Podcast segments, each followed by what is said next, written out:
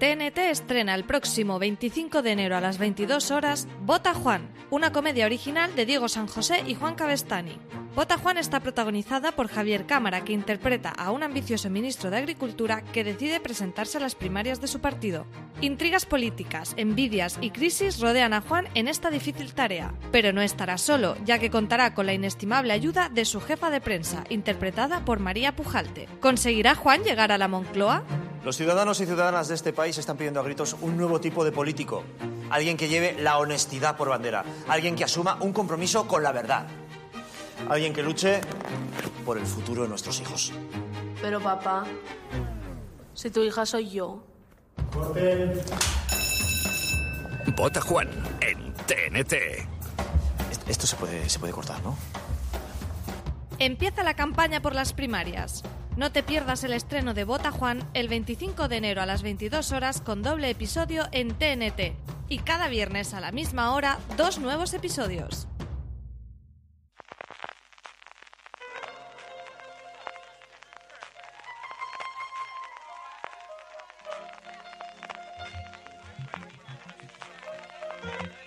Estás escuchando Fuera de Series con CJ Navas. Bienvenidos de nuevo a Streaming, el programa de Fuera de Series, donde cada semana repasamos las novedades y estrenos más importantes de las diferentes plataformas de streaming y canales de pago. Conmigo, como siempre, está Francis Arrabal. ¿Qué tal, CJ?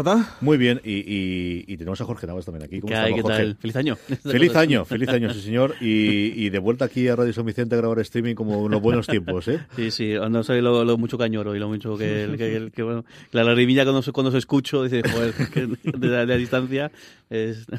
Estoy por darte paso para que des tú la noticia, Jorge. ¿Qué quieres que No. te diga? Antes- adelante, adelante. que vuelva a los tiempos clásicos y lo que esto. En fin, como siempre en streaming tendremos primero las noticias generales, hablaremos después de las novedades de esta semana, que se nota que todo ha arrancado, tenemos un montón de cosas eh, en las diferentes plataformas de, de streaming, canales de pago. Iremos con nuestro Power Rankings, un Power Rankings con movimientos, un Power Rankings que elaboramos siempre con las series más vistas por nuestra audiencia semana tras semana y yo os anticipo que tenemos cambios en, en el podium. Terminamos como siempre con las preguntas de los oyentes, pero antes de ello, eh, Francis Arrabal, las noticias y empezamos con una noticia, bueno, pues muy de la casa. Una propia es que 25 de enero en el espacio Fundación Telefónica tendremos un nuevo Fuera de Series Live, ya tercer Fuera de Series Live, en este caso con la primera serie original de TNT, que es Bota Juan, una comedia de ocho episodios de media hora, escrita por Diego San José y Juan Cabestani, protagonizada por Javier Cámara y María Pujalte. Uno de los proyectos desde que se anunciaron que más ganas teníamos en la redacción de Fuera de Series de ver. Y oye, pues mira, vueltas que da la vida, pues vamos a hacer un live con ellos. Va a estar el propio Diego San José y también Javier Cámara. No sé si en el momento en el que los oyentes de Fuera de Serie no estén escuchando habrá entradas disponibles o no, porque el aforo es gratuito pero limitado.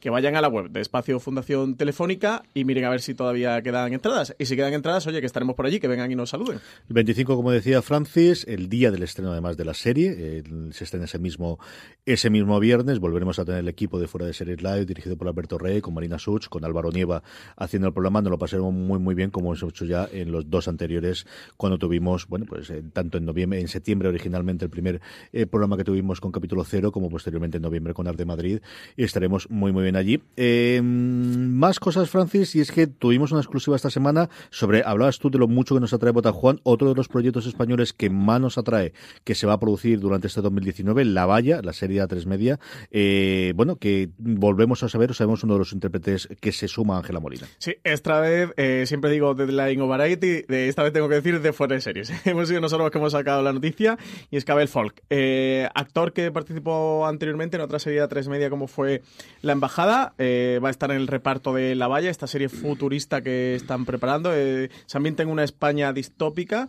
es una serie producida por Good Mood y Globo Media, creada por Daniel Écija. La historia nos traslada al año 2045, cuando la escasez de recursos naturales eh, ha llevado a que regímenes dictatoriales hayan asumido el poder en gran parte de las democracias occidentales, incluida España. La capital del Estado está dividiendo dos sectores por una valla que separa al gobierno y las clases privilegiadas del resto de la población. Y sus protagonistas son los miembros de una familia que lucha por recuperar a su hija que ha caído en manos del gobierno. Este nuevo personaje que conocemos, que va a interpretar Abel Folk, se llamará Luis. Es un poderoso ministro de este nuevo régimen autoritario que ha instaurado y es la mano derecha además del, del presidente presidente. Dicen del que es un hombre exigente, autoritario y muy estricto con sus propias convicciones, que lleva años al servicio del líder y, y que ha tenido que mancharse las manos muchas veces de sangre. Aunque ahora parece que empieza a replantearse cosas. Bueno, por fin, Jorge, que, que podamos tener un poquito de ciencia ficción con la tradición tan larga que tenemos, tanto de revistas como de, de libros,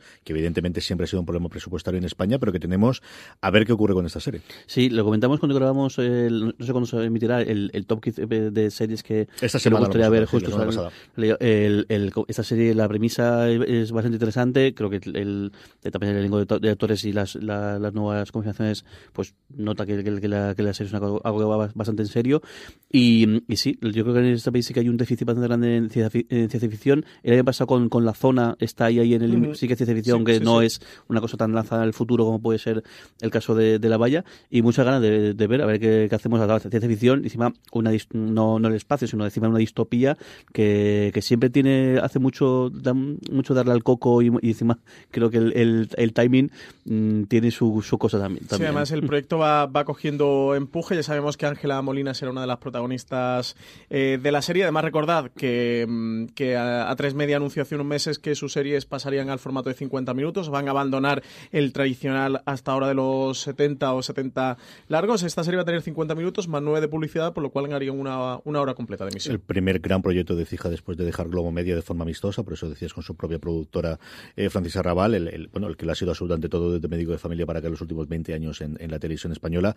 Hablaba Francis del paso a los 50 minutos. Antes de ese paso a los 50 minutos todavía quedaba alguna en cartera. Una de ellas, Antena 3 ya la ha estrenado. 70 minutos duraba eh, Matadero y ha funcionado como el mejor estreno de la temporada, superando Vivir sin permiso. 3.336.000 espectadores y un 21,6% de share. Es el que ha conseguido Matadero con la emisión de su primer episodio, que tuvo lugar la semana pasada. Supera así a Vivir sin Permiso, que era hasta el momento el mejor estreno de la temporada. Eh, Vivir sin Permiso había tenido 2.590.000 espectadores y un 19% de share. Así que nada, buen arranque el que, mm, el que ha tenido Matadero por compararlo con otras series, eh, otros estrenos recientes de A3 Media. Por ejemplo, Presunto Culpable tuvo 2.245.000 espectadores, eh, mientras que La Catedral del Mar eh, se estrenó con 3.859.000 y Fariña tuvo 3.399.000. Así que bueno, está Matadero ahí en la liga de, las grandes series o grandes estrenos últimamente de A3 Media. Que esas otras cosas que nos recuerdan, Jorge, que la, serie, la, la gente sigue viendo muchísima serie lineal, aunque se ha reducido evidentemente con, con el paso de los tiempos, pero que sigue viendo mucha gente que se junta a una determinada hora a ver las series Claro. en, en lineal. ¿eh? Y, y el- y el tirón que, se, que se- nos gusta mucho hablar del tema de- del, del, del plan de- del streaming, del plan de pago y, de, y demás, y que luego pues la, la realidad es esta, o sea, que la- las teles en, en- en abierto siguen teniendo un- pues una, un- una burjada de gente detrás que, que sigue, que, se- que tradicionalmente después de ver el telediario, después de ver lo que sea, se queda viendo la, la tele y estás hablando de cifras muy, muy, muy, muy, muy, muy grandes, vamos. Vamos con uno de estos canales de streaming. Empecemos con HBO España. Francis, lo primero que tenemos de estreno es este 16 de enero. Nos llega Roswell, Nuevo México. Una nueva versión de la serie de ciencia ficción de culto, pero con un nuevo escenario. Esta vez la protagonista es una joven procedente de una familia de inmigrantes que se ve obligada a volver a su ciudad natal, Roswell, para descubrir que el chico que le gustaba en el instituto ahora es policía y además esconde un, esconde un oscuro secreto sobre las habilidades sobrenaturales que posee. Al hilo de Roswell, New México, eh, recomendar que mañana martes es- tendrá la gente, los oyentes de Fuera de Series, eh, las gentes, se me ha salido los oyentes de Fuera de Series, tendrá disponible eh, un gran angular que hemos grabado hablando sobre los revivals y los reboots, el auge que hay en la ficción actual y con el que entronca precisamente este Roswell, New México. Un día después nos llega Clase Letal. A esta le tenemos mucho más ganas. Y Francisco, ya como hemos comentado, que está disponible el primer episodio. Adaptación del cómic homónimo de Rick Remender. Este cómic se ambienta a finales de los años 80 y está protagonizado por un adolescente que accede a una escuela privada para criminales de élite, donde se forman chicos procedentes de poderosas familias mafiosas. Los hermanos Russo, a quienes eh, hemos mm, visto recientemente eh, la adaptación de Capitán América eh, Civil War, se hicieron famosos con Capitán América el Soldado de Invierno y últimamente con, con las dos partes de Vengadores Infinity War, son los creadores de esta adaptación televisiva, algunos de cuyos episodios además están dirigidos por el director español, por Paco Cabeza. Como esto es HBO y no es Semanas en Juego de Tronos, lo que sabemos en este caso no sobre la serie madre, del que poquito a poco vamos a tener una campaña de mm, trozos de tres segundos en tres segundos interesantes de aquí hasta abril. Lo que deben estar disfrutando los cabrones. con esto, diciendo, Oye. ¿qué hacemos hoy? Le damos, venga, eh, hacemos un trailer de toda la temporada 2019 y hacemos dos segundos de imágenes y ay, nada. En paralelo, como hay que seguir alimentando el bicho, sabemos ya cosas sobre la precuela o sobre ese spin-off o sobre como queremos llamarlo, las siguientes series en el universo de Juego de Tronos. Sabíamos ya su intérprete y ahora sabemos también el resto del reparto, prácticamente desconocidos, y la directora. Teníamos a Naomi Watts como gran estrella de, de esa precuela de Juego de Tronos que veremos, esperemos que en un par de años.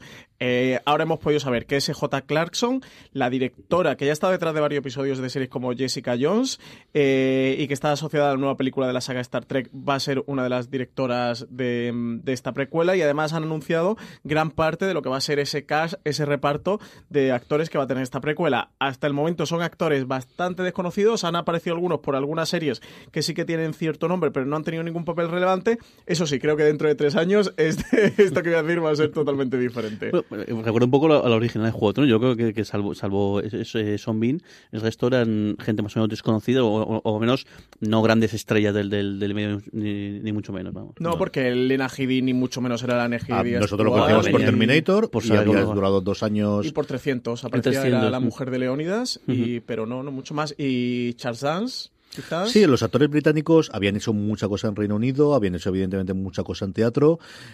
Eh, Jimmy Lannister había hecho esta cosa llamada New Amsterdam, ahora que tenemos el nuevo, Sí, sí. Y, y evidentemente teníamos Sí, algunos. Coster Waldau traía un poquito Él de venía mucho a hacer cosas en su, en su país origen, ¿no? Sí, y alguna cosa en cine y tal, pero, pero poca cosa más, ¿no? Y Dinklage lo habíamos visto porque al final, claro, evidentemente te llama la atención en alguna película y alguna serie que había salido, pero vamos, evidentemente nada Y comparable. luego casos brutales como el de Pedro Pascal, que fíjate que sale una temporada, unos episodios y, a- y de repente es una superestrella. Es que es la víbora roja. Sí, sí, pero es espectacular el como no es un personaje que ya está de principio, bueno, aguantar ya es pocos son los que han aguantado todo lo que va la serie, pero fíjate, un personaje tan tan pequeño y de repente es que está en todas partes y bueno, y uno más y desde- desde- una carrera brutal. Ujú.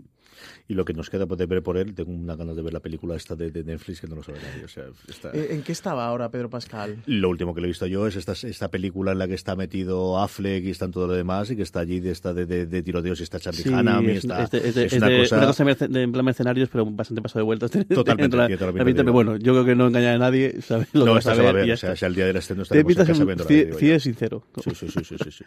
Y por último, parece que fue ayer, pero sí ya se cumplieron el pasado día 10, 20 años del estreno de Los Sopranos, Jorge. ¿Quién no va a decir, eh? Ahí 20 está, ¿eh? añitos. 20 años ¿eh? y lo que y, bueno en parte lo ahora comentarás el artículo de Alberto cómo ha cambiado el, el mundo de la serie filo desde desde la llegada de, de, de Los Sopranos Sí, sí, 20 años ya del primer episodio. Fue el pasado jueves 10 de enero. Sí que recomendar que mm, publicamos en Fora de Series un artículo de Alberto Rey que se titula Cuando Lo Soprano lo era todo. Y, y repasa eso, bueno, pues desde ese inicio de Los Soprano y cómo ha cambiado eh, la televisión 20 años. Es que parece que yo, yo voy a decir que parece que es nada. ¿qué edad Eh, tenías tú hace 20 años Francis? Pues nueve años. madre mía Bueno, de hecho no tenía nueve. Aquí en este momento tenía ocho años. O sea que eh, cómo ha cambiado el- la televisión es espectacular, ¿no? Y bueno, un poquito es... No sé, no sé está feo esto siempre decir que, que es el origen de todo, porque, porque hay una trayectoria anterior que parece que se menosprecio ni ninguna, ¿eh? mucho menos es esa intención, pero, pero sí, ¿eh? Yo- es, aquí empezó todo. más que el origen de todo yo creo que es el punto de inflexión o sea yo creo que, eh, porque de- decir lo que lo que vino atrás estás hablando de, de series nosotros me contamos más comentamos Total Alaska o sea hay muchas series muy buenas pero el punto de inflexión que hizo un cambio en la industria sobre todo a la hora de, de crear eh, series sin duda alguna yo creo que fue los el embrión fue el Oz que siempre además Don Carlos siempre lo menciona pero realmente el estallido de decir hostia que se puede hacer esto en, en, en, en televisión encima con actores y actrices bastante desconocidos también Sí, sí, sí. eh, fue Los Sopranos, sin, sin lugar a dudas. Sí, ese antes y después, esa- ese punto de inflexión que, que comenta Jorge. y de una serie que, que no fue una cosa de nicho, no, no, es que tiene unas audiencias brutales. Es que ella y Sexo en Nueva York, es que el HBO no la colocaron a nivel de crítica. Es decir, la de crítica era de Wire, la, la de que todo el Sí. mundo decía pero nadie veía era de Wire. No, no, Los Soprano se veía una barbaridad, igual que Sexo en Nueva York, que es la otra gran olvidada también desde el estallido de si es cierto que fue una comedieta se podía olvidar un poquito más, pero es la doble, eh, la entrada de- desde el final de los 90 en primeros de los 2000 allí. Y yo, como hace 20 años que tengo 20 años, lo recuerdo. O sea, lo recuerdo perfectamente que estaba allí y, como diría Serrat, y, y- y recuerdo el fenómeno que aquí nos llegaba, pues eso, post- a posteriori, porque siempre nos llegaban las temporadas una vez eh, perfectamente dobladas, eso sí, no teníamos esos problemas de doblaje, porque daban seis o siete meses para poder doblarlo, y, y la oleada primera que nos trajo de, de engancharte, ese tipo de series que empezaste a engancharte, que querías verla conforme iba a ritmo americano, fue en torno a la cuarta, quinta temporada de Los Sopranos, eso sí lo recuerdo clarísimamente, del primer momento de internet, de leer sobre ella, de tener foros, de empezar a tener páginas y de tener críticas regulares sobre, sobre las mismas. Pues eso, 20 años de Los Sopranos, 20 años del, de, de este inicio y al que siempre deberemos para empezar la sintonía inicial de, de fuera de series, a la cual, pues, pues eso, tantas, tantos eh, programas nos ha acompañado. Francis, Movistar Plus, el gran estreno del mes de enero es El Embarcadero, cuya primera temporada, por ahora, nos llega el 18 de enero. Cuenta la historia del viaje en el que Alejandra se inmersa en la búsqueda de, de una verdad profunda y que abarca todo su mundo, la verdad sobre ella y sus emociones, sobre su relación con su madre, sobre lo que es importante en la vida y, por supuesto, la verdad, la verdad sobre su relación con Oscar y las profundas razones que desencadenaron su fatídico final. El embarcadero es la nueva serie de los creadores de La Casa de Papel, Alex Pina y Sten Martínez Lobato, a partir de una idea original de Sonia Martínez. Tiene ocho episodios de 50 minutos que, como, como comentabas, CJ, llegan el 18 de enero a Movistar Plus. La serie es un thriller eh, romántico y está protagonizado por Verónica Sánchez e Irene Arcos, además de Álvaro Morte. Que tiene la difícil tarea de, pues eso, lo que decía Francis Jorge, eh, ser la siguiente serie de los responsables Claro. de la Casa de Papel. Esto es como cuando el- siempre, siempre se dice lo mismo de los grupos de música, el, el disco jodido es el segundo, porque para hacer el primero tienes toda la vida y el segundo disco es cuando cuando cuando realmente el primer disco lo, lo revientas, el segundo es que todo el mundo está encima y todo el mundo está esperando a ver qué, qué haces y sí, sí que tienen una- un papelón ahí potente para, ver- para no sé, eh, mantener un poco el listón o, o mantener un poco en, dentro de esa, de esa nube que les ha generado la Casa de Papel. Eh, que además se combina el hecho de que A3 Media es la productora de la serie, aparte de que se estrena en Movistar Plus, de esta el entrada en serie. proyecto de A3 Media Studios. Y esta, bueno, pues eh, creación personal y, y desde luego abanderada de, de Sonia Martínez, como contabas tú, de la, de la idea original, igual que idea original de Sonia Martínez es montar a tres Media Studios, que eso creo que es una de las grandes ideas recientemente y de, de- de las puntas de lanza de la producción audiovisual en los próximos años. Sí, yo estaré mañana en Valencia, que hacen presentación de la serie con, con parte del equipo y con Alex Pin y tal. Hablaré un ratito con ellos. Así que nada, el- la semana que viene en streaming hablaremos un Pero vuelves rápido. ¿no? En el día. Eh, me voy a las 9 de la mañana y llego a las 9 de la noche. Estoy justo Ya estamos, 12 fa- horas. ya estamos hablando, ya estamos hablando. Estoy justo 12 horas. Así que nada, la semana que viene hablaremos un poquito más del embarcadero. La otra cosa de la que queremos hablar, y quería hablar Francis Arrabal de ella, ah, comentamos la semana pasada que era uno de los grandes estrenos que estábamos esperando, una serie eh, inglesa que se había estrenado en Estados Unidos a finales de año, que había entrado en muchas de las listas de lo mejor de la temporada pasada, del año pasado, de los críticos americanos, La chica del tambor, que por fin nos llegó a Movistar Plus. ¿Tú has podido ver ya alguna cosita de ella? He visto el, el primer episodio, que es lo que han estrenado ya. Es, la- la- es una miniserie. Está dirigida por Park Chan-wook, que es original de eh, BBC. La han hecho en coproducción con, con el canal de AMC. Adaptación de una novela de John Le Carré. Como no podía ser de otra manera, es un thriller de, de espías y, y hay envueltas varias, varias agencias. El Mossad, por supuesto, también está mm, por ahí detrás. Los protagonistas son Alexander Skarsgård, eh, Michael Shannon y Florence Pugh. Eh, y se ambienta en los años 70. Justo mm, tiene como, como telón de fondo la masacre de, de Múnich eh, y, esa, esa parte del terrorismo eh, palestino. He visto el primer episodio. Me ha gustado mucho. Lo que sí.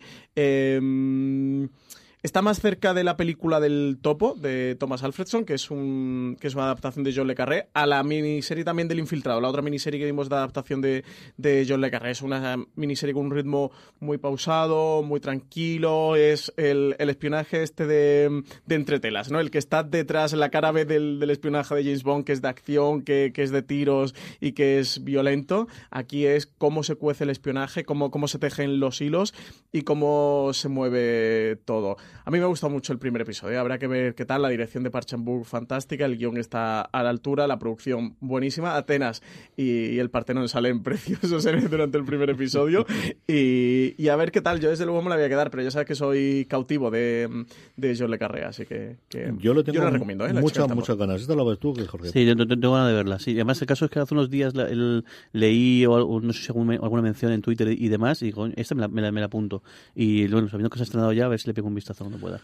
Vamos con Netflix, Francis. Netflix tenemos hasta tres estrenos este eh, próximo 18 de enero.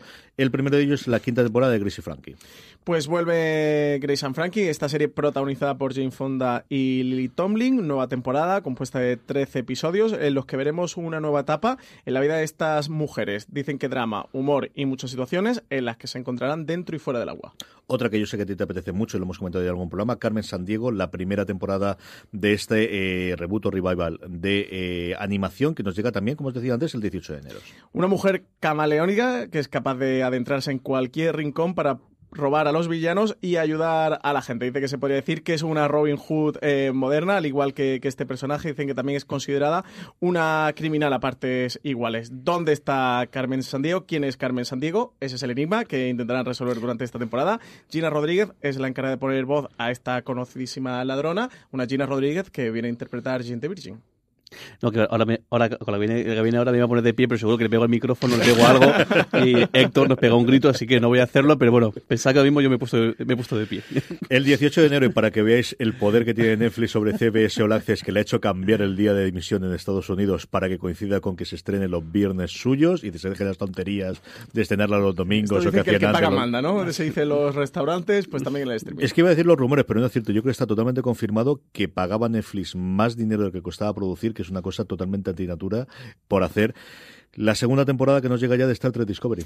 Pues llegan nuevas aventuras interestelares a bordo de la Discovery CJ, eh, 13 nuevos episodios que van a llegar semanalmente a Netflix, van a ritmo de emisión de CB All Access. Nos prometen una segunda temporada cargada de acción, aventura y mucha exploración espacial. Además, en la primera temporada nos dejó en un enorme cliffhanger. No vamos a contar nada, aunque por ahí están ya los trailers y todo, ¿no? Que quien se, quien, quien haya querido informar se ha podido informar, pero no, no sé si contar nada. Me da miedo que nos acusen. Se me has contado todos los spoilers de Gracie Frankie. De, de la mujer, o sea, Hombre, tú esto. Pero te iba a decir que Chris and Frankie no es Star Trek Discovery, pero no quiero herir a, a ningún fan de, de and Frankie. Eso es un hecho objetivo, no es Sí, eso es un hecho objetivo, exactamente, ahí estamos. Nada, yo, creo, yo creo que, que lo comentamos justo más cuando grabamos el, el top, la serie que todos teníamos ganas de que fuera buena, y joder, sí que ha sido buena, sí que es buena. La serie que, que, que ha sido capaz de tanto de cazar a gente, a gente nueva, que ya lo he conseguido con las, con las películas, con estos, con estos, con estos eh, reboots que han hecho en la gran pantalla, y este, la primera temporada que mm, todo el mundo que ha visto, yo la recomiendo un montón, le ha gustado. Al final es una, una serie de aventuras en el espacio que con los guiños suficientes mm, y bueno, al final con el entorno suficiente de, para que la- a los a los a los trekkies nos encante.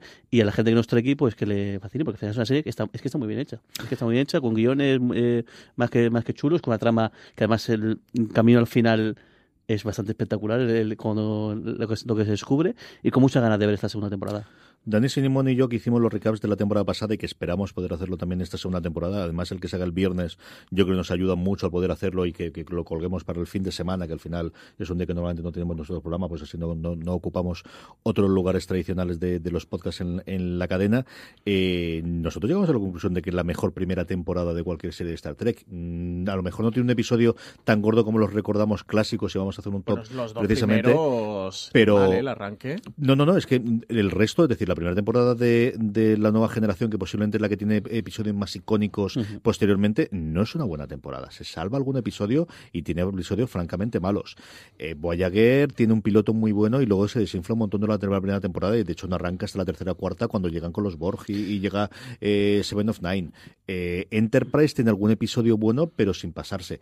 Esta tiene un increciendo y yo creo que flojea al final de la, de la temporada, pero tiene un increciendo desde el episodio cuarto al octavo, noveno, que a mí me gustó muchísimo. También yo creo que la primera serie, eh, bueno, estoy pensando, yo, yo, eh, igual con Enterprise sí que fue así, pero yo creo que no. Es la primera serie que realmente está planificada toda la temporada Sí, del principio, que es la que, la que el modelo nuevo actual de Sí, televisión sí, y no, sí. no es como otro que, venga, vamos tirando y vamos haciendo guiones y vamos rodando y vamos haciendo... Indudablemente tal, sí, sí. tiene a favor el que al final no tienes, pues eso, lo- lo- los, los esclavizantes ya no, 22 episodios, las nuevas. O sea, la, la reciente, la moderna, por la moderna los últimos 20 años, me refiero. La clásica, la clásica te ibas a temporada de treinta y tantos episodios, que claro, eso es inhumano que te salgan todo bien.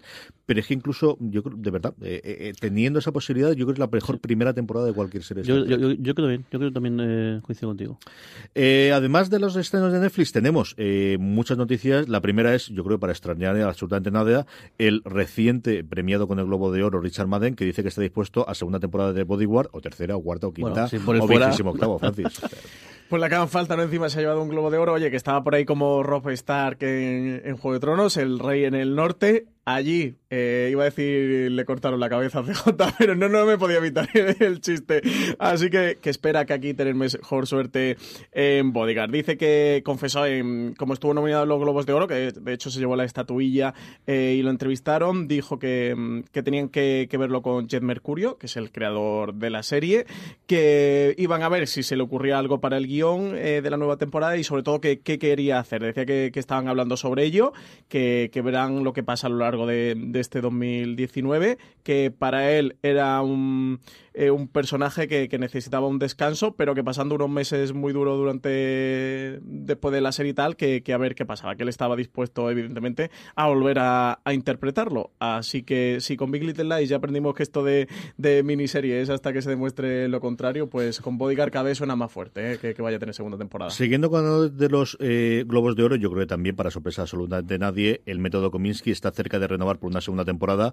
No sé si será un tema de pasta, no sé si será un tema de agendas de los, de los actores, pero vamos, yo no me imagino que no haya segunda temporada de esto. ¿eh? Se está hablando de una segunda temporada, además, la primera recordemos que ha tenido ocho episodios, un ocho episodios que salen a muy poco y lo que se está hablando es que esta segunda temporada pueda tener 13, ampliar la serie. Recordad que está protagonizada por Michael Douglas y Alan Arkin, que nada, que se la hace muy poquito, hace tan solo un par de meses, una serie que a nivel de crítica funciona muy bien y cada vez ha ido aumentando más, de hecho llegó y a ganar el Globo de Oro en, en la categoría de mejor eh, serie de comedia o musical, que parece que también ha tenido el favor del público y eso está negociando para una renovación por una segunda temporada, que yo creo que no hay ninguna posibilidad, igual que el caso de Bodyguard, que, que no vayamos a verla. Y Michael Douglas, su, su, globo, de hecho, fue una de las únicas dos series que se llevó dos globos de oro en los pasados junto con American Crime Story, eh, el asesinato de Gianni Versace, que se llevó dos estatuillas, que fue el tope, porque al final estuvo todo muy repartido, como comentamos en su momento.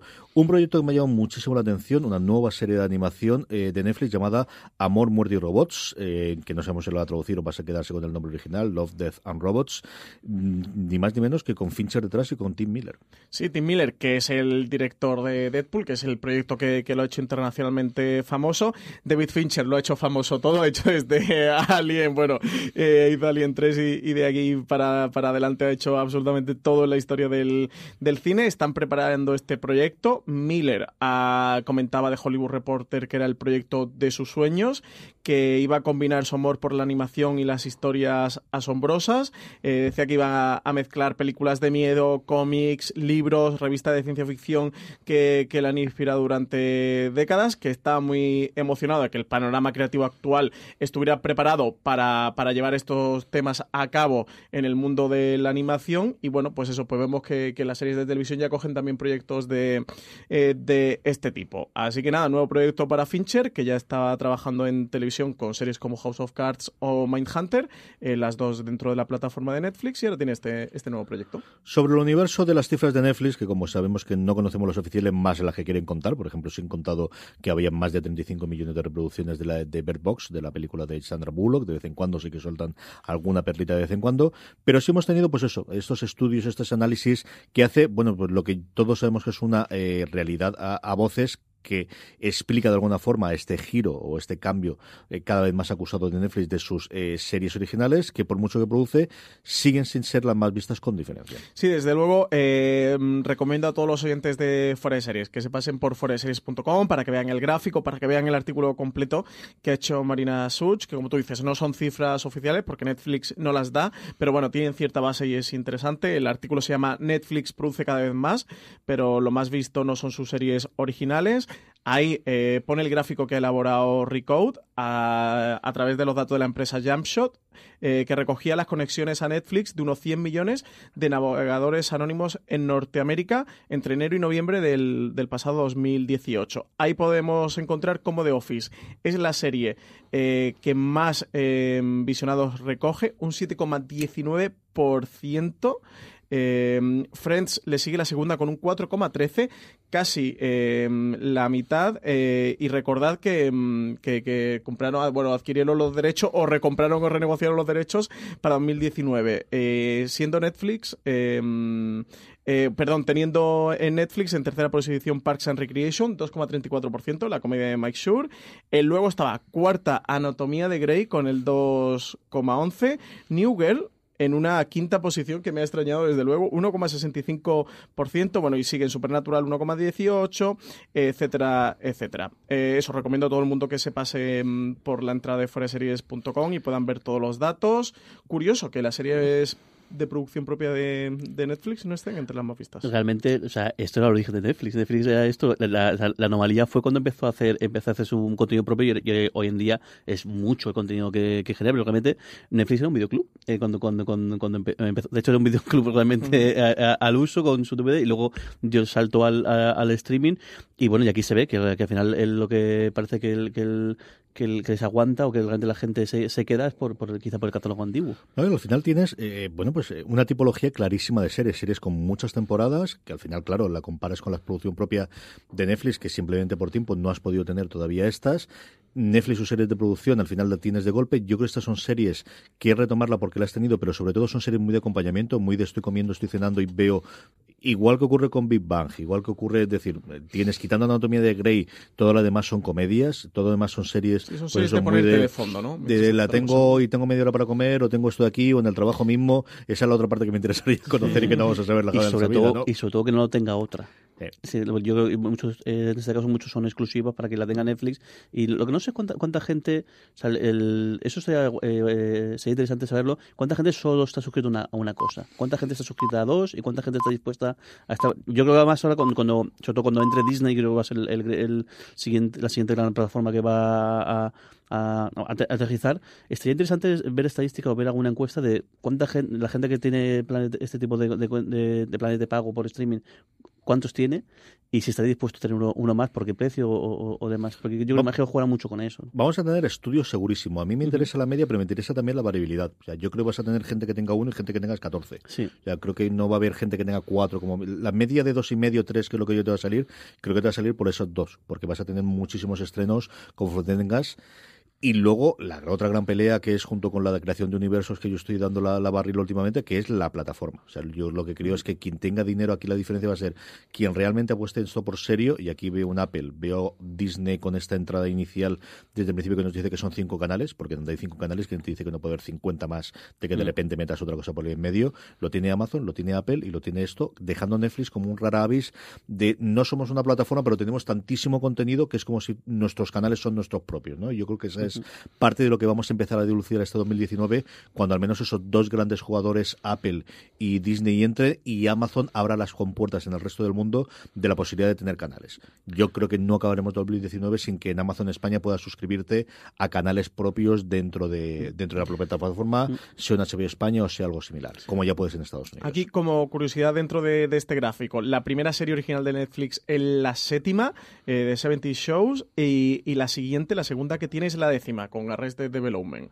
O sea que... Con Arrested Development, que aquí, bueno, hacemos un poquito de trampa porque la última bueno, de es 70 original suya. Shows es, es también era, era de fuera. Sí, pero también la rescataron, ¿no? La Y Sí, han rescataron, hecho, han hecho, sí, han más. hecho un revival, si me equivoco. Sí, sí. Y creo que con me Arrested Development esa. Y serían las dos primeras que tendría. ¿eh? Luego la siguiente, propiamente, sería Orange is the New Black, que creo que está en torno a la decimocuarta, Es que es la más larga y. Goya Horseman. Sí, la ujú, justo. Pues igual, más serie de comedia, o al menos inicialmente la ves como. Es que no tienes tantas series de Netflix, de producción de Netflix, que tengas seis temporadas a día de hoy. Eh, mira tú ahora, eh, Sabrina vas a tener cuatro temporadas. Yo creo que también parte de buscar es precisamente eso, en el que tengas esas series longevas que parece que le están funcionando y que y son series en las que puedas verlas. Sabrina tiene la parte seriada, pero también tienes la independiente episodio por episodio. Y porque no tiene Expediente X, que yo creo que es otra cosa que le funcionaría extraordinariamente bien a Netflix o cualquier otra plataforma. Es una serie ideal para tener ahí dentro. O Supernatural, como comentabas tú, es otra clarísima, clarísima de, de voy a ir viendo.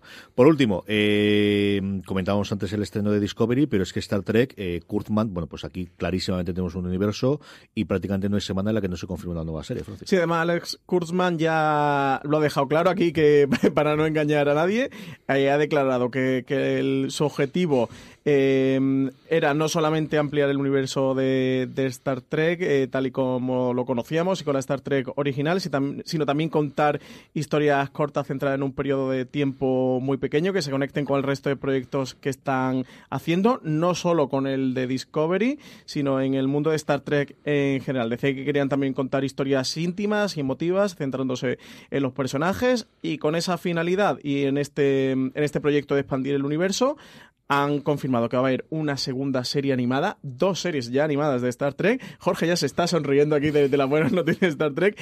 Y eh, van a hacer más, más cortos. Ya tuvimos la colección de Short Treks, que son ¿cuántos? Cuatro. Pues han confirmado que, que habrá un- una nueva tanda de episodios de Short que habrá Treks. otros dos más entre temporada y temporada del parón de, de Discovery que serán animados también, yo creo, para empezar a, a mostrar a la gente lo que se puede hacer en animación. Unos short trek que seguimos sin saber si alguien va a traer España o no y que no temas esta trek, Jorge. Yo nada, cogetar sobre esta noticia. Yo, los trekkies contentos, eh, generan empleo, la gente que, que, que trabaje, tanto actores como actrices como, como la gente detrás del- viviendo de esto, sí que encantados. Sí, por recopilar proyectos es- tenemos el de Patrick Stewart, el de Picard y también un spin-off protagonizado por Michelle Yeoh. Perfecto. Así que... Y se puede hacer también videojuegos y muñecos y lo que es encantado de la vida. lo que sí que he visto que parece que, que- que la, la posible película, cuarta película de este reboot, sí que parece que peligraba y parece que eh, la cosa está bastante parada, si me equivoco. Es cierto que las películas van por separado, o sea, Sí, porque al final cuando hubo la separación de Viacom, que ahora parece que podríamos verlos unirse después de, de los cambios que ha habido en CBS en la cúpula, que era lo, lo que frenaba eh, fundamentalmente las cosas, Les Moonves era uno de, las, de los pilares que no quería esa reconcentración de la familia Redson en su momento de Viacom. Eh, eso se separó y CBS se quedó con las posibilidades de series y la otra se quedó con las, eh, no recuerdo ahora, Paramount, ¿no? Es no Universal, sí, sí, sí. ¿cuál- cuál- Francis se lo sabe ahora mejor. Universal o Paramount es la que tiene los derechos para las películas, yo creo que es Universal. Creo que es ahora Universal. recordar yo de, Es me- de Universal. memoria. Entonces, ese universo va totalmente por separado, pero lo que está clarísimo es que aquí CBS ve que ese es el pilar para montar su, su proyecto, que además ha conseguido un buen partner con Netflix de que le compra todo y tiene salida internacional y ya veremos qué ocurre le, en el futuro. le compra, le, pa- le paga, le, pone No le distribuye, ves. encantado de la vida. vamos. Y, y a funcionar, con, digo, con la habilidad de los short treks, saber quién nos lo trae aquí, que tengo mucha, mucha curiosidad. Eh, tenemos para mucho.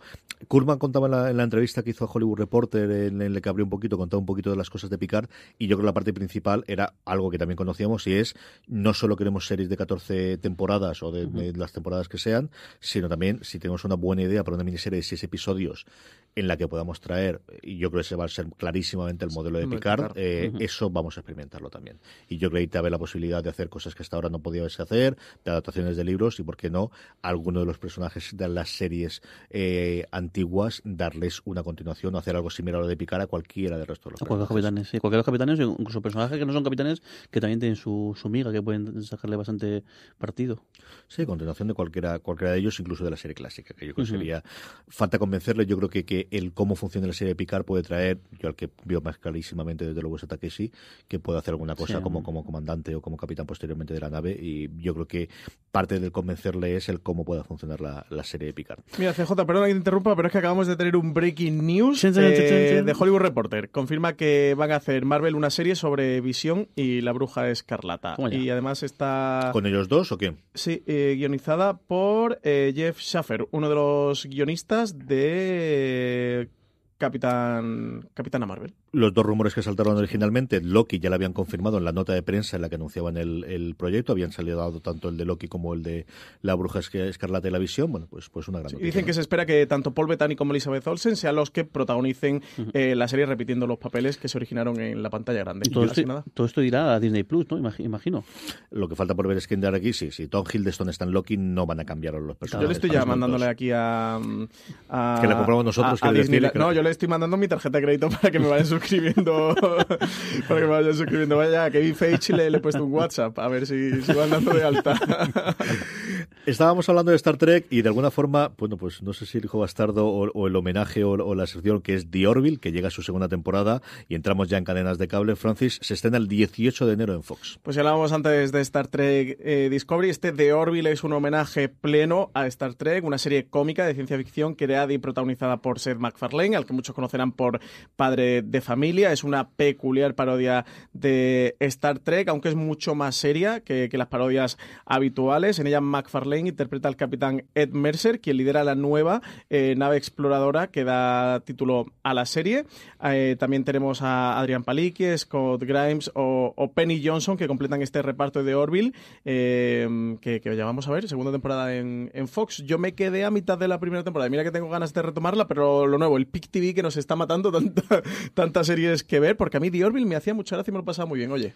Es una serie mucho más eh, un continuación de la nueva generación, o el espíritu de la nueva generación, que, que una cosa como Héroes fuera de órbita. O sea, de verdad que no es, no es parodia, es mucho más un homenaje y una continuación con los chistes de Seth MacFarlane, que ahí hay disparidad. A mí no es que me hagan especial gracia, pero tiene sus momentos y tiene sus, sus ocasiones. Eh, algún episodio muy bueno, yo recuerdo el tercero, creo que era la primera temporada que estaba muy bien. Que a mí me da mucha pena porque yo creo que está muy infrautilizado su, su personaje a lo largo de toda la primera temporada, espero que lo compense para la segunda. Pero bueno, un elenco y, y algo que, que, que funciona mucho más de lo que esperábamos. Había hecho buenos números en Estados Unidos y ha funcionado bien. Tengo verla. Yo no, no llego, no llego a verla y, y la verdad es que sí que cuando vi el, que la, la parodia pensé, digo, oh, bueno, a ver, que, a ver La- por los trailers eran pero demasiado luego, buscando pero luego todo, todo lo que he leído es que decir, no, no, no o sea, más que una parodia, es un homenaje, es una serie y que, bueno, que, y que, tiene- y que está, bien, está muy bien hecha y que se nota que sí, realmente que, que, que McFarlane Sí, lo es- está es haciendo como, como, claro, en la versión, pues el, el remake que podría hacer Sí, McFarlane, sí, ¿no? sí. Ni, ni- ni más ni menos. Sé que es una persona que ama profundamente Star Trek, que ha cogido el espíritu ya que no tendría los derechos para hacer el Star Trek o para ser eh, Alex Kurtzman, porque ya el puesto estaba ocupado. Se ve que no pilló el hueco entre salida y salida de Brian Fuller y, y- y se la le ha pagado Fox. Y para mí, de verdad, que me parece una serie muy, muy, muy digna y que, mm, que vuela libre, aprovechando la esencia de Star Trek o alimentándose de esa esencia hace y construye su propia historia. A mí me gusta. Yo creo que fans de space operas, universos, Sí, ciencia ficción y Star Trek les- les- es una serie que les va a gustar. Una serie de la que no hablamos mucho, pero no por ello dejamos de verla, Anatomía de Grey, que sigue batiendo récord al récord, y es que este año va a superar los récords tanto de CSI como urgencias en número de episodios, Francis. Pues en una época en la que cada vez eh, la norma tiende a que las temporadas de la serie sean más cortas y series limitadas, Anatomía de Grey, que lleva 15 temporadas en emisión, eh, sigue mm, siendo la serie más vista de ABC temporada tras temporada. En este caso, segundo año consecutivo que hace récord de audiencias en, ABC, convirtiéndose en la serie más vista. Por lo tanto, ABC ha decidido darle eh, tres episodios, un encargo adicional de tres episodios extra. En total, esta temporada va a tener 25 episodios, 25 CJ, nada más y, y nada menos. Y además va a batir el récord, o ya está batiendo el récord, de urgencias de convertirse en el drama médico más longevo de la historia de la televisión de Estados Unidos. Y también el de, el de CSI Las Vegas con, con la serie con más episodios emitidos. Así que nada, doble récord por ahí. Por último, antes de que vayamos con las recomendaciones, la semana pasada os hablamos de ella, hemos grabado también un Razones para ver, pero sí queremos nada, comentar tres cositas sobre el- las primeras impresiones del primer episodio de Magnum, la reinvención eh, de Calle 13. ¿Qué te ha parecido a ti, CJ? Es muy entretenido, lo comentábamos en el, en el, en el Razones para ver. Eh, creo que cuenta a favor el hecho de que tienes el presupuesto de un piloto, que siempre es superior al de un episodio, el que tienes a Justin Lin, que se han convertido al final en, en la persona a la que cuando el, el gran proyecto de CBS de acción de todos los años le encargan, y con cierta razón, porque al final el, bueno, pues el bagaje tiene eh, tradicionalmente con Fast and Furious y recientemente con la serie de acción, le ocurre, vais a ver coches rápidos, vais a ver los paisajes de, de Hawái, y a mí él me ha gustado mucho más de lo que esperaba. Y yo de verdad que sí que tengo, y lo comentaba también en esas razones para ver a Tom Selleck en un pedestal, es alguien que me gusta muchísimo, especialmente sus películas de Jesse Stone. Y entiendo que hayan buscado algo que se aleje totalmente. Yo creo que es un gran acierto no tenerlo del bigote, que desde el principio te marca eh, el este. A ver cuánto carisma y sobre todo yo creo que la serie vivirá o morirá si consigue lo que Hawaii 5.0 ha conseguido, que es el compendio de personajes alrededor del protagonista. Yo creo que eso en Hawaii 5.0 lo han conseguido, ese punto socarrón, ese punto divertido que tienen, en ese caso la pareja. Aquí tenemos esta Higgins, que yo creo que es lo que puede hacer, esos dos compañeros que tienen, que le pueden aportar bastante más. Y es una serie que no te va a engañar, que te da lo, que te va a dar y que yo sí que invitaría, sobre todo los, ya no solamente los que recuerdan la serie clásica, sino que buscan este tipo de serie de caso de la semana, de investigación, de eh, gracioso con su punto de humor, que se acerquen a ella. Sí, no, pues yo coincido plenamente contigo. Creo que es una serie para los que disfruten los procedimentales, una serie que, que intenta tener un equilibrio entre, entre ser visualmente atractiva. En el primer episodio eh, se nota que, que han invertido mucho dinero, tiene un set piece eh, mm, muy espectacular, pero muy, muy, muy espectacular. Eh, creo que la serie vivirá morirá dependiendo de Jay Hernández lo que pueda desarrollar y de la dinámica, sobre todo de grupo, que se cree entre los personajes.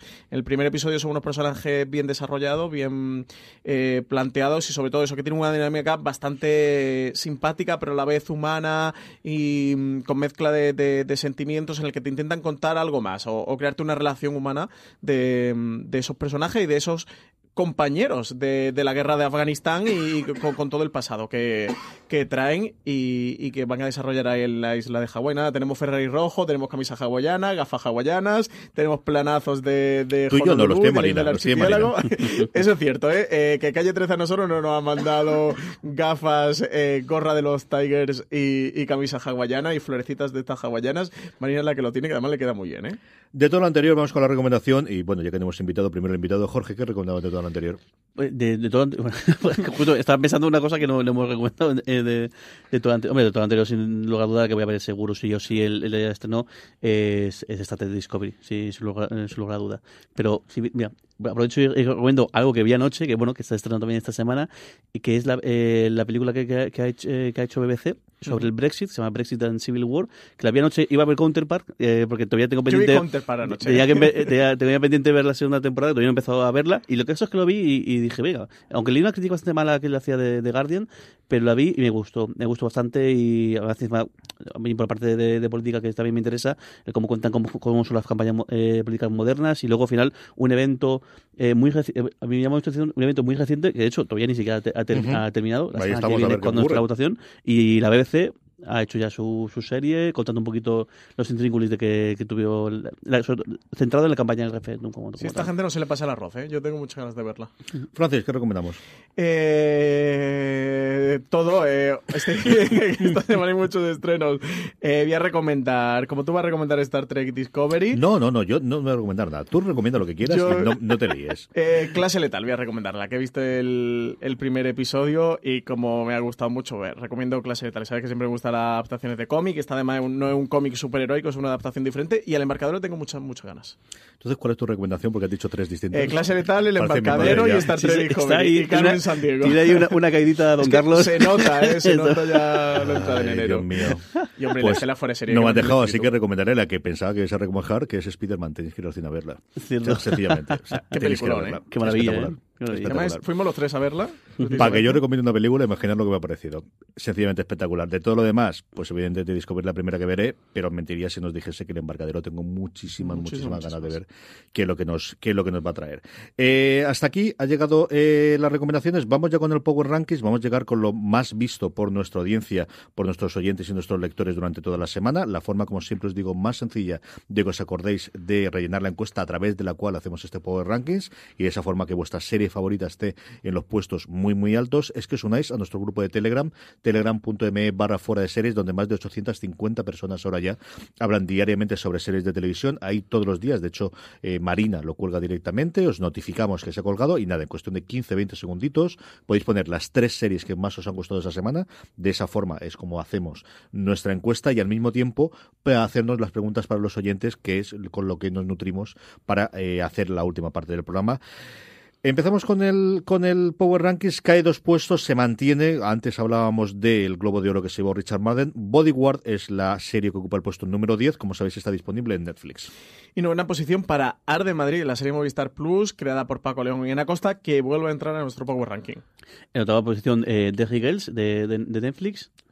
Que sube dos puestos y, y yo creo que esta va poquito a poco. ¿eh? Yo creo que el boca a oreja aquí está haciendo mucho. Yo he ¿eh, empezado a ver algo, pero como solo he visto los primeros episodios, me, me lo he guardado para la semana que viene, comentar un No poquito de conozco. Regals. No Esta yo creo que a ti te gustaría. Mm. Al menos el primero sí. Yo creo todo el trasfondo político de, de Lira y luego la- ellas en el colegio, yo creo que te gustaría. Es una comedia muy británica, muy el estilo de humor que te gusta a ti, humor británico. Yo creo que esta te gustaría. En el séptimo, hemos hablado también antes, hablando con los Globos de Oro, baja un puesto, como suele ser habitual con la serie de Netflix, que al final se vende de golpe. El método Kominsky, disponible en Netflix, se queda en el puesto número 7. Y sexta posición para The Last Kingdom, que estuvo varias posiciones en lo más alto de nuestro Power Ranking, pero que está cayendo poquito a poco. Mantiene el quinto puesto Fuga de, de Dan Demora, que tengo muchas ganas de, de, de ver. Las otras que tengo yo anotadas para, para ver un vistazo. Esta es una serie en la que puede acertar mucho el Globo de Oro que se ha llevado eh, su protagonista, Patricia Arquette, y yo creo que esto es bueno algo que le puede hacer el, el- el que eh, corra una serie que ya ha terminado su emisión, si no recuerdo mal, ahora en Movistar Plus y que se puede ver ya íntegra allí. Cuarto puesto para eh, cayendo tres sobre respecto a la semana anterior, también se llevó el Globo de nuevo Rachel Brosnahan, que se ha, hecho un gran slam, ha repetido el Globo de Oro y se llevó el Emmy por, por el camino. De Marvelous Mrs. Maisel, en el, ocupa el puesto número 4, como sabéis, está disponible en Amazon. Y tercera posición ya ahí metiéndose en nuestro podio, Counterpart, que está emitiendo segunda temporada, está en plena emisión de la segunda. You, esta el serie nueva de Netflix que yo, ha, ha aparecido de repente de, de la nada, si me equivoco, y todo mundo habla, y todo el mundo habla de ella. Con, está creada por Greg Berlanti, Sara. No recuerdo el apellido. Gables, Gables, Gables o algo así. Eh, esta tienes que verla también, Jorge. Sí, la- tienes que a mí me hace raro, igual, de repente todo el mundo habla de, a- habla, habla, habla de ella, así Sí. que a ver si le pego un vistazo y al menos al primer episodio. Esta ha tenido el, el efecto de estrenarse en Netflix una vez que ya estaba estrenada, emitida totalmente en Estados Unidos, así que no ha llegado la primera temporada completa. Tan claro lo veían por la parte de Netflix que han comprado la serie para que la segunda temporada directamente sea ella en vez de en Lifetime, que es un programa, es una cadena extraña para emitir esta serie. Lifetime al final suele ser historias más románticas y más de Pero amores, aunque luego hacen sus cositas, ¿eh? porque hacen dos o tres. You le pega. No sé, a mí sí me pega. No, luego dicen alguna cosa más. Pero, ¿Has visto completa ya You? o No, no he visto nada de You. Pues entonces le pega. Nada. Tienes que ver You, pero tienes que ver ya You. Cuando tú Deja veas- de grabar stream, venga, hombre. Cuando tú veas Maricondo, yo veré yo. O sea, es la Eso- nueva eso- reivindicación eso no que pasa. tengas, cuando vengas a ordenar con Maricondo, yo veré yo. Yo sé Ya ordenar como, con la técnica maricondo, pero no me esperes viéndola. Porque ya lo primero fue traumático para mí, CJ. Y vuelve. Dime, Jorge. No, que anoche yo, yo un tuit que decía, tengo la tele apagada y aún así sale maricón. lo vi, lo vi, lo vi, hice mucho gracia el tuit. De, repente igual, otra cosa que desde hace una semana todo el mundo habla de, CJ de está maricón. obsesionado con maricón. Lo sé, lo sé, lo sé, lo sé, pero, pero CJ y mucha gente de mi alrededor, además gente con perfiles y patrones muy, muy distintos, está todo el mundo encantado Nosotros tenemos, con lo eh, de maricondo. Ahora mismo en la redacción hay, hay un cisma creado de Solamente comparable a la Operación Triunfo. Maricondo Livers y, Y haters, ¿no? Maricondo Haters. Está ahí, tenemos la redacción dividida. No, yo creo que en la última Pero- división, gran división. Pero la resistencia está encadenada aquí por CJ, ¿eh? Que lo sepas. Sí, sí, sí, sí, sí, sí, sí. Aguantando el bastión, ¿no? Del, del, del, del pro maricondo. Total y absolutamente, ya veréis. Eh, nos queda el último puesto y lo comentamos la semana pasada cómo se le resistía al volver al, al número uno. Vikingos, el, una de las grandes series que aquí sabéis que se puede ver a, a través de TNT, vuelve a encabezar eh, nuestro Power Rankings hacia de arriba. Sabemos que tenemos una sexta temporada que vamos a intentar. Eh, crear un universo a través de ella y bueno, pues a ver qué nos depara estos últimos episodios de la quinta temporada. Por cierto, recuerdo que estamos haciendo un análisis episodio por episodio, un recap que hace Richie Fintano y que lo colgamos todas las semanas en fuera de series.com. Toda la semana lo podéis encontrar. Además, hemos colgado dos entrevistas recientemente. Hace un par de semanas con Michael Hers, el creador, famosísimo creador de la serie Los Tudor de la BBC, que, que es el responsable también de Vikingos. Y eh, esta eh, bueno, la semana pasada, creo que fue el jueves pasado, eh, colgamos una con, con el actor que está haciendo el personaje Ibar Sin Huesos, que es el gran protagonista, eh, villano malvado de, de esta nueva Vikingos. Una Vikingos reconvertida después de todo lo que ha ocurrido. Y me queda en todo lo que ha ocurrido. Tenido que echar el freno de mano. Uy, se iba a escapar, ¿eh? Todo lo que ha ocurrido. me guardo esto para partir de ahora. Yo creo que, hombre, la verdad es que es una serie a la que se sigue sumando gente. El hecho de que esté disponible las temporadas anteriores en multitud de plataformas, yo creo que le ayuda también. Y es una serie también muy, muy de boca a oreja, ¿no? De que la gente cuando encuentra un hueco puede sumarse y puede, y puede verla. Nos quedan ocho nueve minutitos para las preguntas de los oyentes. Francisco Raval. Raúl Rosell nos pregunta que si ya hemos visto la temporada de Fuego en Danemora, precisamente que la comentaba antes eh, Jorge. Dice que una pena que haya llegado tan a final de año y que esté pasando algo desapercibida, porque tiene calidad de sobra para estar en el top 10 de 2018. En algún que otro top 10 americano se encontró, es cierto que la crítica le gustó sin pasarse, yo creo también porque estaba muy pegado a la historia. Yo creo que como tenemos antes, el, el- el Globo de Oro Arquette Mm, puede hacer seguro. que mucha gente se acerque a ella, Francisco. Yo me faltan dos episodios para acabarla y la verdad es que la estoy disfrutando sin pasarse. Me cuesta mucho, fíjate que yo no soy así, pero me gusta mucho romper la barrera de esos personajes tan tóxicos, tan eh, llevados al límite de que, bueno, que imagino que serían así, pero eh, que, que- que no es un defecto de la serie, pero que me cuesta mucho pasar eh, eh, esos personajes tan complicados. Patricia Arquette se sale, ¿eh? o sea, yo estaba con ella a tope por el Globo de Oro porque ella está fascinante. Va a preguntar, Francis. Eh, Paul McCartney, CJ, pero además Paul McCartney se ve que, que alguien quiere que cuente el chiste de- del pasado streaming. Dice que dónde se puede ver ahora en streaming Fear the Walking Dead. ¿Qué sabemos sobre esto? Pues las tres primeras temporadas están disponibles en Amazon Prime Video y HBO. Hasta la cuarta temporada está disponible en HBO y recordad que la serie se emite regularmente en AMC. O sea, la, la temporada en emisión lineal se puede ver en, en AMC. Y bueno, imagino que en catch-up de los servidores como de los servicios donde esté, tipo Movistar, Vodafone TV, Orange y demás. Lea la siguiente pregunta, Jorge, que he hecho de yo. menos anda. Doctor, Z- el doctor Zoiber dice, ¿no os pasa que al ver tantas series a la vez, además de libros o cómics, cuesta recordar todas las tramas? Por ejemplo, ¿de quién están hablando? Estos dos personajes ya se conocían, me pasa con frecuencia en series con un guion más rebuscado como Counterpart o A mí es justo lo que me pasó anoche con Counterpart, porque en el episodio que viste iba un poco atrasado. ¿eh? Me puse con el tercer episodio, que, estas navidades han sido un poco locas. Y lo que he hecho ha sido ver menos series en vez de ver más. Y, y recuperan un personaje de la primera temporada y, de repente estaba como reubicando piezas de, a ver, este dónde se había quedado, en qué punto. Eh, Counterpart juega mucho con eso, una de las gracias. Yo con Westworld me pierdo menos, pero porque veo hasta dos y tres veces el episodio cada semana, el mismo, ¿eh? O sea, el de siempre lo veo hasta dos y tres. Pero, pero Counterpart que, que no suelo... Sí que el primer episodio lo vi dos veces porque me gustó mucho, pero luego el resto lo he visto una. Y con Counterpart es complicado, ¿eh? Porque además aquí, como tienen las, las identidades dobles, eh, hay que tener mucho, mucho cuidado. Yo con la serie me pasa menos, me pasa mucho con los libros. Tengo dos o tres en andanza que me toca volver a empezarlos desde el principio porque me pierdo, porque no me acuerdo. En cuanto lo dejo demasiado tiempo, sí que me ocurre con las series. Alguna vez me puede ocurrir, sí me puede ocurrir entre temporada y temporada que se me olvida algún personaje, alguna línea argumental. Pero en general me suelo acordar. Eh, no os digo que me acuerde al 100% de absolutamente todo. Me sorprendo mucho cuando la vuelvo a ver de, cosas que se me había olvidado, cosas que cambio de episodio y pensaba que eso ocurría mucho después. Antes siempre pienso que se ocurría mucho después y luego ocurría mucho antes pero no se me suele olvidar tanto.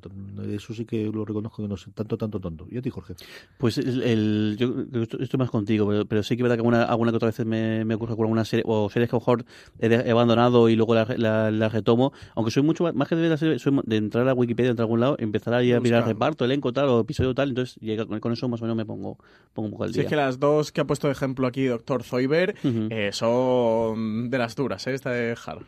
También, también es verdad que creo que también el, rollo este del, del, del emitir la, la, la, temporada de golpe, eso se ha hecho mucho daño, porque acostumbras al, a al atracón de, la serie y luego de repente eh, otra, otras series, como puede ser justo el caso de Westworld o de Counterpart, que es semana a semana, y al final con toda la cantidad de cosas que vemos y leemos y, y demás, que, bueno, que sí, sí que es normal que al final mezcles tramas o mezcles personajes.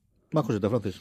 Eh, Jeep Rossetti dice que recientemente están empezando a hacer premiers públicas de series de televisión en salas de cine, que si creemos que se consolidará y podremos ver grandes estrenos en la gran pantalla. Yo creo que los tendremos. Aquí el gran asunto es eh, todos estos son eventos de promoción y normalmente son con el primer episodio. En circunstancias especiales puede ser con el último episodio, cosas similares o cierres de temporada. Lo que nos falta aquí es ver si en un momento dado se pueden hacer maratones o lo que ocurre aquí es un tema de derechos que es mucho más sencillo el que cualquiera de nosotros, es decir, tú puedes alquilar una película y emitirla en una sala si la tienes. Con la parte de la serie la cosa es un poquito más complicada. Claro, como Inhumanos que hicieron esta premiere en cines IMAX, ¿eh? CJ, bajo cuidado, la primera serie rodada en IMAX, la Pero primera serie en ser Estados cancelada. Unidos, una cosa más limitada. Y, y sí, cada vez hacen más. Con Arde Madrid hicieron una premiere en Madrid, de, creo que fue en Callao, ¿no? Con True Detective lo han hecho también, han hecho un sorteo, han hecho una premiere pública HBO España también. Es decir, yo creo que este tipo de eventos, evidentemente para la prensa siempre ha ocurrido, pero que tengamos para fans, yo creo que sí que es algo que. Un juego de que es Tronos posible puede que haya algo. No me extrañaría nada, ya lo tuvimos también. Nosotros vimos, la primera que vimos Juego de Tronos fue la gran pantalla. No. Que, que y si Netflix fuera inteligente en España, eh, debería hacer algo en Star Trek Discovery. Oye, esto en pantalla no, grande para los tanto... trekkies. Es que además también, yo y fíjate, lo que decís siempre es promoción y además siempre en Madrid. O sea, el pensar que al final cuando sí, dices sí, cine, sí. El, el, publicar una, una, una, serie de estas en todos los cines en español ante un día, dos días, no sé yo si tanta gente estaría interesada, sobre todo al final porque entonces hace la premier y cuánto vale la entrada o la entrada es entre los suscriptores o cómo, cómo haces la movida de la entrada es una cosa complicada. Lo que creo que sí que ha llegado para quedarse es el estrenar series o temporadas completas en los festivales. Sí. yo creo que desde luego Sitges eso no tiene vuelta atrás. Cada vez vamos a tener más cosas y al final hay suficiente producción de género para que se estrene ahí. Hemos bueno antes hemos repasado unas cuantas de ellas. Todo lo que viene de ciencia ficción especialmente del, del género antológico hay una verdadera barbaridad.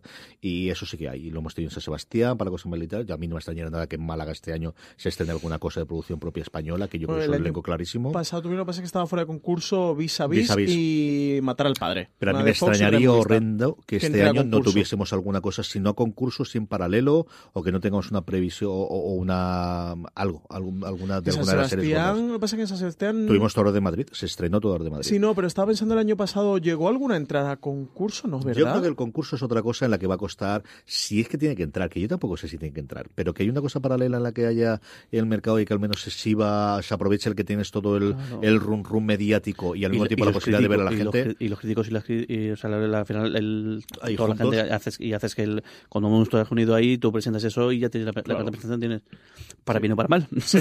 para bien o para mal, claro. Sí, esto va en doble día. Muy rápidamente, de Francia, que nos queda nada, tres minutitos, eh, un doble golpe a Amazon Prime con los subtítulos y Pues los por un doblajes. lado, Charles Pedroso, eh, eh, está el tema siempre a vueltas, eh, con, con el tema de los doblajes y los subtítulos en Amazon Prime Video. Charles Pedroso nos pregunta que por qué Amazon Prime Video tiene tantos problemas, ya no solo con el doblaje a castellano, sino con los subtítulos en castellano. Dice que muchas de sus producciones son imposibles de ver si las tienes que oír en versión original. Dice que, por ejemplo, una serie coreana tienes que ponerle subtítulos en inglés. Dice que son imposibles de ver. Y al hilo, eh, Miguel Ángel dice que si se sabe algo de los doblajes de Homecoming y la maravillosa señora Mason. Homecoming y señora Maisel tendrían que venir ahora, en 2019, no recuerdo si era ahora enero o febrero, pero eso sí que no lo habían, bueno, lo habían dicho ellos públicamente y salía en, en las notas. Yo creo que aquí lo que siempre hemos comentado, ha estado ralentí, han tenido un exitazo con Miss Maisel que no esperaban, Homecoming les ha pillado ahí, yo creo que se ponen las pilas este año a nivel internacional. Yo creo que el salto internacional han abierto las puertas, pero no han llegado todavía. Muy curioso también la polémica con los subtítulos de Roma. No sé si la, estáis, la habéis Sí, pero seguido. eso, a mí, yo creo que todo lo que han la contado es entrado gente que jamás ha utilizado Netflix, porque Sí, eso ha tenido siempre Netflix. Es decir, Netflix tiene dos doblajes en la gran mayoría de las cosas, uno en español de España si queréis hacerlo y otro en español latino, pero es que también no tiene los subtítulos. Entonces, ahí se ha magnificado totalmente de Cuarón, que yo creo que tampoco ha utilizado Netflix en su puñetera vida, Mm. y el resto de gente de cine que se ha metido que jamás ha visto una sola cosa en Netflix. ¿Qué ha pasado que no me he enterado? Que se hay dos tipos de subtítulos, uno de español, eh, que es directamente lo que cuentan en el, en el este, y otro que es español de España, en el que cambian alguna de las palabras De de, de las expresiones. Pero que es algo así. Es decir, yo creo recordar que en alguno de inglés tiene inglés americano e inglés eh, británico. Es decir, que no es algo tan tan escandaloso. Pero bueno, que al final donde tienes una polémica puede funcionar y a raíz de los globos de oro pues funciona mejor. Que- Nos quedan dos segundos, Francis. Estaba comprobando, justo ahora me he metido en Amazon Prime Video para ver lo de, de Marvelous Miss Maisel y Homecoming. Homecoming sigue sin doblaje al castellano, pero de Marvelous Miss Maisel sí que está ya disponible en castellano, ¿eh? así que... Pues perfecto. Eh, nada, hasta aquí llega streaming. Vamos a pasar a despedirnos. Jorge, mil millones de gracias por haber vuelto Gracias a la edición de vosotros grabar. Don Francisco Arrabal, hasta la semana que viene hablaremos mucho más, mucho más estreno, mucho más Más y cosas. mejor. A todos vosotros, querida audiencia, gracias por estar ahí. Mucho más contenido como siempre en fuera de series.com. Recordad, tened muchísimo cuidado de fuera.